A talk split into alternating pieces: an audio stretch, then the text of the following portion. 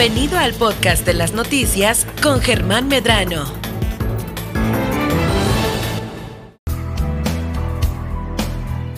Y ya estamos de vuelta con todos ustedes. Iniciamos semana también con la agenda que marca la Universidad Autónoma de Baja California Sur y en esta ocasión tengo el gusto de saludar al doctor Andrés Granados Amores, quien está aquí en el estudio con nosotros para tratar este tema importante sobre la producción de ostión aquí en Baja California Sur. Y pues bueno, te damos la más cordial bienvenida, doctor. Muchas gracias por la invitación. Muchas gracias por la invitación. Gracias. Eh, bueno, eh, el ostión aquí en Baja California Sur, pues bueno, es una de las especies que eh, se ha eh, cultivado por mucho tiempo eh, por parte de algunas empresas y también por parte de algunos particulares. En esta ocasión, justo la Universidad Autónoma de Baja California Sur está vamos poniendo en marcha un proyecto importante sobre el cultivo y producción de ostión aquí en Baja California Sur.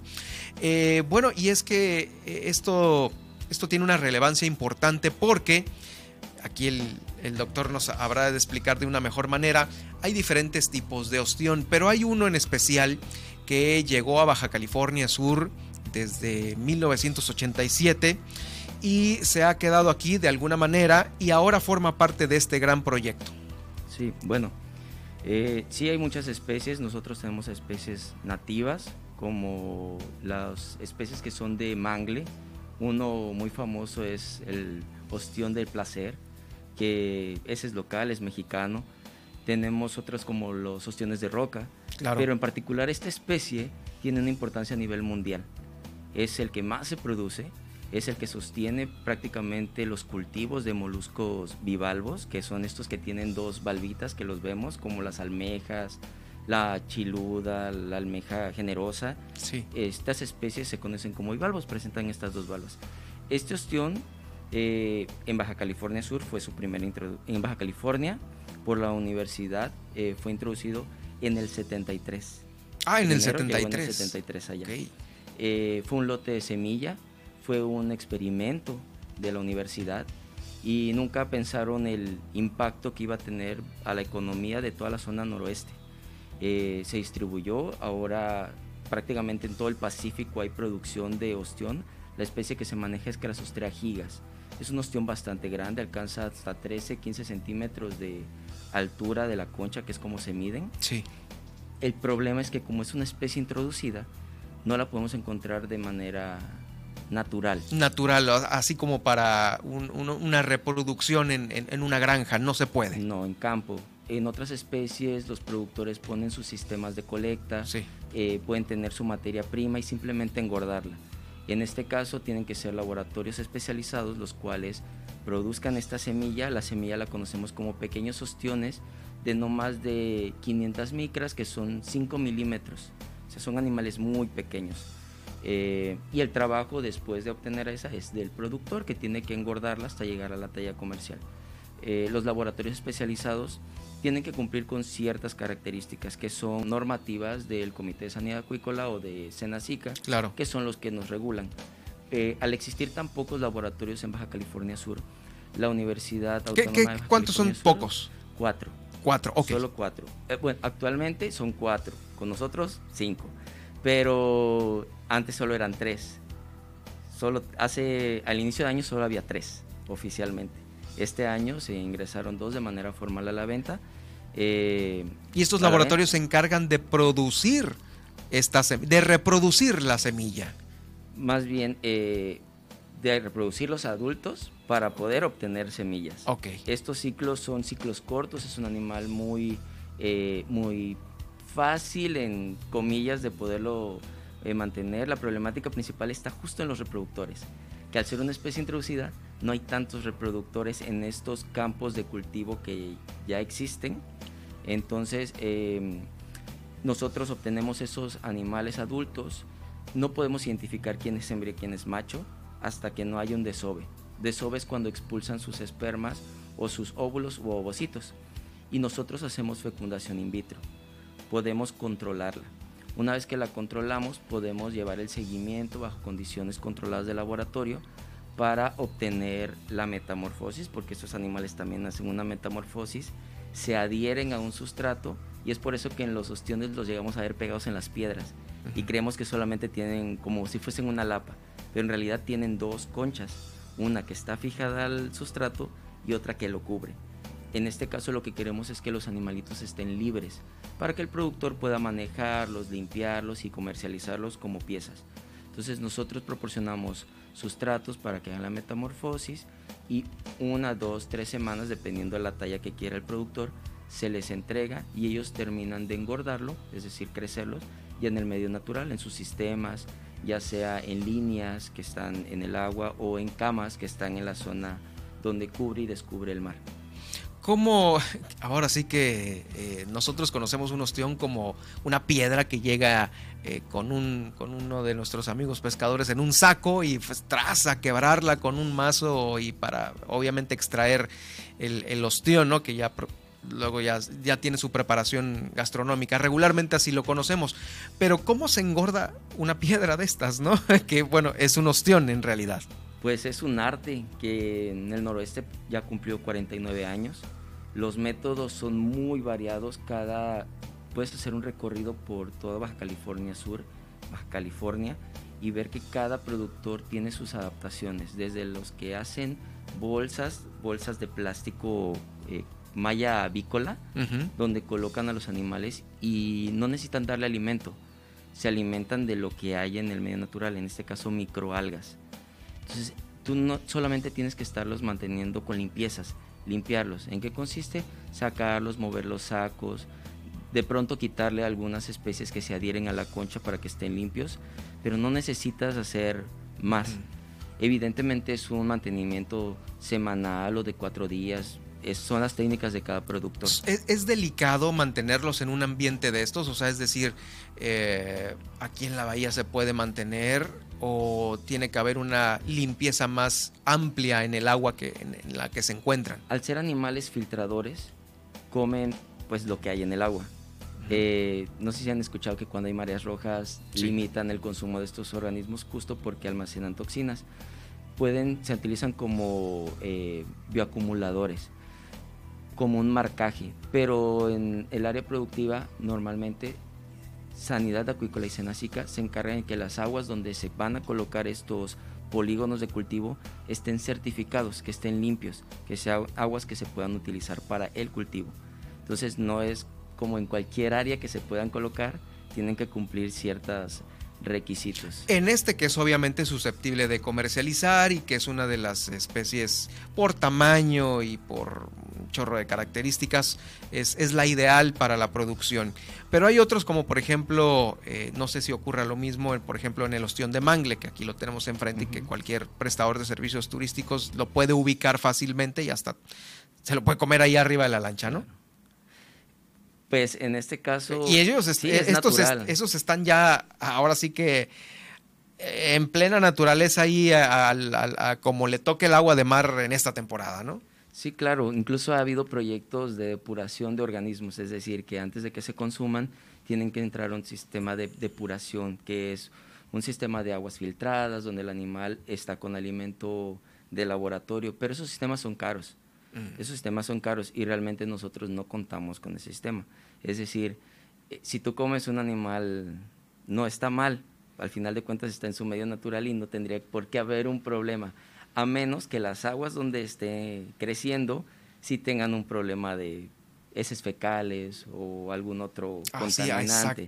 Esa sería la limitante y pues te puede dar un dolor de estómago, tal vez una intoxicación. En el caso de estos animales que vienen de cultivo, vienen libres, vienen de áreas eh, certificadas y tú puedes comerte un ostión de cultivo con toda la tranquilidad de que no te va a hacer daño. Eh, estos productores, además, independientemente que tengan sus sistemas muy variados, son personas que dependen de este recurso para sobrevivir. Para sobrevivir, sí, para comer. El día a día, ¿no? con las personas que trabajamos son del municipio de Comondú son granjas familiares, están uno, tres o todos los integrantes de la familia involucrados. Entonces el proyecto de la universidad lo que vino a hacer es adaptar un espacio de la unidad Pichilingue, que se encuentra a un lado del, puerto de, de Pichilingue, sí. Eh, donde pudiésemos darles una opción más para que ellos puedan obtener estos pequeños ostiones que se van a llevar a campo.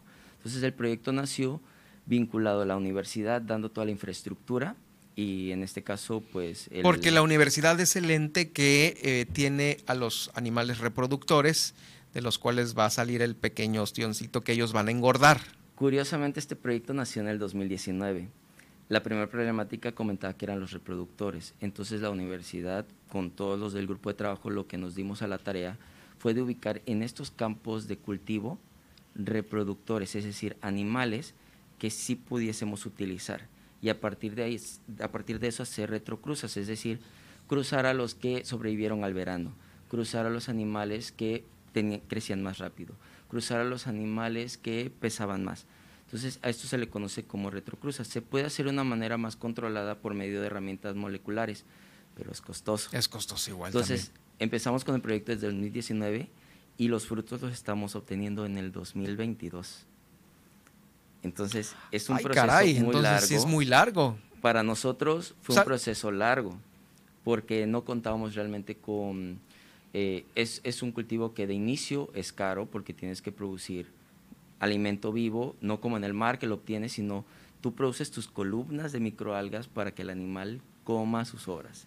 Eh, áreas controladas de temperatura, agua filtrada, eh, la mano de obra, que en este caso el proyecto otra cosa que hizo fue con esta carrera nueva que existe en la universidad, que es bioingeniería en acuacultura, tuvo su primera generación de, de, de alumnos recién titulados ahorita en febrero, pero ellos empezaron con el proyecto con nosotros desde 2019.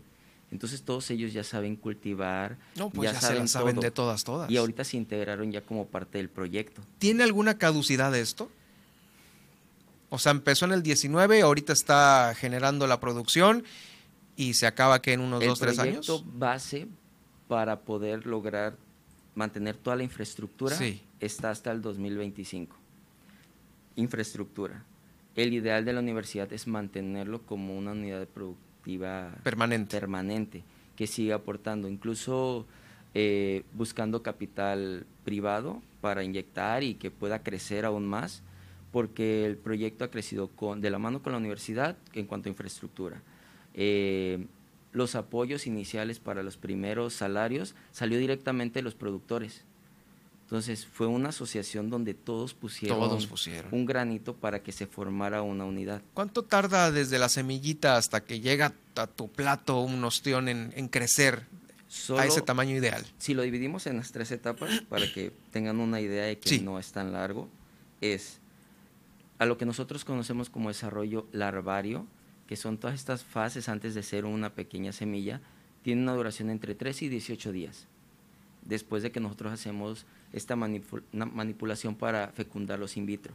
Después de eso puede tardar en lo que nosotros llamamos preengorda, que son en tinas donde estamos alimentando constantemente a los ostioncitos ya, de 1.2 milímetros. son animales que tú los ves y parecen arena. Eh, tarda entre 3 a 4 semanas, dependiendo de la talla que quieras lograr. Después de ese tiempo se van a campo y entre 8, 6 a 10 meses, depende la talla, porque también en ventas sale diferente talla, no se esperan a que sean tan grandes, algunos los venden más pequeños, es el tiempo. Entonces, supongamos que son máximo unos 12 meses, mínimo entre 7 y 8 meses, lo que vas a tener para poder llevarlo a tu plato. ¿Esta pesquería no está en veda ni entra en tiempo de veda? Esta no está en tiempo de veda ni está sujeta solo a las revisiones porque eh, es una especie que ha sido un poquito satanizada por ser introducida y en otros países sí ha sido una especie invasora. Es decir, las condiciones ambientales le han permitido reproducirse más rápidamente. Solito en campos y vas y encuentras este, avistamientos de este organismo. Acá es un poco más complicada la situación porque no se ha prestado para que desplace a otras especies nativas. Entonces, desde ese punto de vista, no representa un riesgo pero sí una limitante al mismo tiempo. ¿E-, ¿En qué países sí es un riesgo? Eh, en, zonas de, las costas de Europa tienen especies que ya han sido desplazadas. Hay otras porque no, no se controlaron. Para tú poder introducir una especie a otra zona necesitas tener todo el panorama biológico del animal. Es decir, no solamente ah, traerte Ah, mira, este. Me traje estas Los chilenos tienen una almeja muy similar a la de nosotros de la Catarina. Ok. Entonces vamos a traernos esa porque es más grande. De entrada son condiciones ambientales distintas, no hay Ah, una no está tan fácil andar no está importando. tan sencillo traer. Pero este animal en particular tiene unos rangos de tolerancia a salinidades, de tolerancia a temperaturas impresionantes. Y estos mismos rangos de tolerancia la han hecho susceptible a muchas, muchas enfermedades. Entonces, cuando nosotros traemos animales o movemos animales de un lado a otro, por ejemplo, "Ah, quiero moverlos de Santo Domingo a Zambuto, de Zambuto a La Poza Grande, sí tienen que venir con un certificado de laboratorio. Nosotros estamos siendo monitoreados por el Comité de Sanidad Acuícola y entregamos el certificado de que no llevan ninguna enfermedad. Entonces, por eso son las limitantes de traer, por ejemplo, más reproductores o semillas de otros países. En este momento eh, estamos despidiendo la transmisión para nuestros amigos que nos escuchan allá en el 91.5 de FM en Los Cabos. Gracias por acompañarnos. Esta entrevista la van a poder ustedes eh, escuchar y ver también a través de las redes sociales con las imágenes que nos trajo el doctor Andrés Granados, a través de los podcasts en Germán Medrano Nacionales y por supuesto en arroba Germán Medrano. Gracias, nos escuchamos el día de mañana. Y mientras tanto, nosotros aquí en la capital continuamos. Eh, esta especie, pues eh, comercialmente es una de las mejores, más resistentes para lo que se tiene aquí en Baja California Sur y, todo lo que eh, engloba nuestro, nuestro territorio aquí. ¿Es difícil o es prácticamente imposible traer nuevas especies? ¿Esto que tanto se hace aquí en el estado como para innovar en, en este tipo de proyectos? Más bien, yo me inclinaría por fomentar las especies que tenemos, sobre todo en el noroeste que tenemos muchas especies de moluscos de importancia comercial que solamente se practica extracción. Entonces, si a esas especies se mete infraestructura para poder cultivarlas en laboratorio, no me queda la duda de que pueden competir con el ostión. Lo que se está haciendo con estas, eh, con estas familias con las que trabajamos es justo empezar a inculcarles que existen otras opciones, algunas de mayor tiempo, otras de menor tiempo de cultivo, pero que pueden empezar a intercalar unas con otras para que sus periodos de cosecha salgan con diferentes especies. Esto se le conoce como policultivos. Es decir, no solamente ostión, sino tal vez eh, pata de mula o este callo de hacha, otras opciones, incluso el mejillón, que aquí casi no se consume, pero es un buen recurso para exportar. Uy, sí, ese se consume en otros lados. Nosotros no tenemos tanta costumbre. No, no hay tanta eso, costumbre. Pero tenemos, estamos llenos de, de mejillón. Ah, mira, ahí Entonces, hay otras opciones, más que traer nuevas especies de fuera. Esta especie llegó con un potencial increíble que ha sabido ocu- ocupar un nicho. Pero sí tenemos, y no me cabe la duda de que muchos investigadores se están dedicando a trabajar con el desarrollo tecnológico de otras especies. Ya pasó con Panopea, tuvo un problema de veda, ya hay un cultivo bastante fuerte en laboratorio donde se produce la semillita de Panopea. Este, hay trabajos con Catarina, hay trabajos con Mano de León, hay, hay muchos trabajos. Claro. que se han desarrollado con especies locales. Falta como ese impulso de generar laboratorios especializados específicos para estas especies. ¿Cuáles serán los mercados que más eh, interesados están en este tipo de especies, mercados internacionales para exportación? El mercado internacional, en particular, eh, por ejemplo, Mano de León es la especie de pectínido más grande que hay a nivel mundial, de pectínido, de Iberoamérica, perdón, de Iberoamérica. Entonces tiene un potencial bastante grande para exportación. El propio ostión. O este sí, del que estamos el hablando. ostión, eh, si nos vamos así como a una encuesta local, mucha gente dice que no les gusta, porque no les gusta la consistencia que se ve, pero la forma de preparación son muchísimas. Pero al mercado internacional es un manjar. Entonces, creo que también las rutas de exportación son algo que se debería de empezar a analizar, sobre todo para estos productores locales que a veces tienen que malbaratar su producto porque de manera local no encuentran dónde posicionarlo. No es que exista, no existan, perdón, sino que no encuentran cómo reubicarlo, los canales de distribución.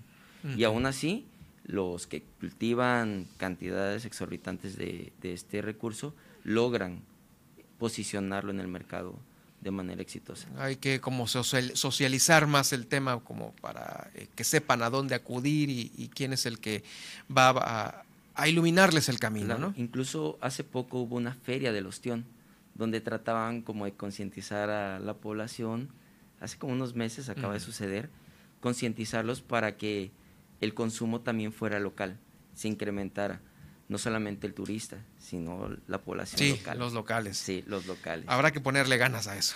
Porque si no está muy, no soy muy fan de, los ostiones, pero bueno, eh, ahí está esta oportunidad. Eh, pues con esto ya estamos cerrando el noticiero el día de hoy. Yo quiero agradecerle mucho al doctor Andrés Granados Amores la visita aquí al estudio de Milet Noticias Baja California Sur. Y pues bueno, estaremos atentos de eh, esta carrera, esta nueva carrera de bioingeniería en acuacultura, la cual ofrece entre muchos otros este, eh, ámbitos de enseñanza, este, el del cultivo de ostión, la producción de ostión para Baja California Sur. Te agradezco mucho, doctor. Pues muchísimas gracias por la invitación, por el espacio y poder visibilizar el trabajo que se está haciendo en conjunto. Y es un gran trabajo, ¿eh? O sea, hasta que no vienen y nos platican ahí, no vemos la inmensidad del, de, de, lo que se llevan en tiempo de trabajo, como pues las, las bondades que están generando ahorita ya este tipo de proyectos. Claro, o sea, la vinculación, la universidad ahora con su plan de responsabilidad social universitaria, está trabajando en abordar este tipo de proyectos, donde la investigación que hacemos se vea reflejada directamente en la población. Entonces, es un proyecto joven en realidad, pero que está llegando a sus metas gradualmente y lo que esperamos es que podamos hacer la diferencia por lo menos en una zona y seguir creciendo. Esa es la finalidad de este proyecto. Te agradezco mucho. Muchas gracias. Es el doctor Andrés Granados Amores. Eh, ecólogo marino, quien da, eh, se encuentra ahí en la Ingeniería en Pesquerías de la Universidad Autónoma de Baja California Sur. Vamos rápidamente al resumen de este día.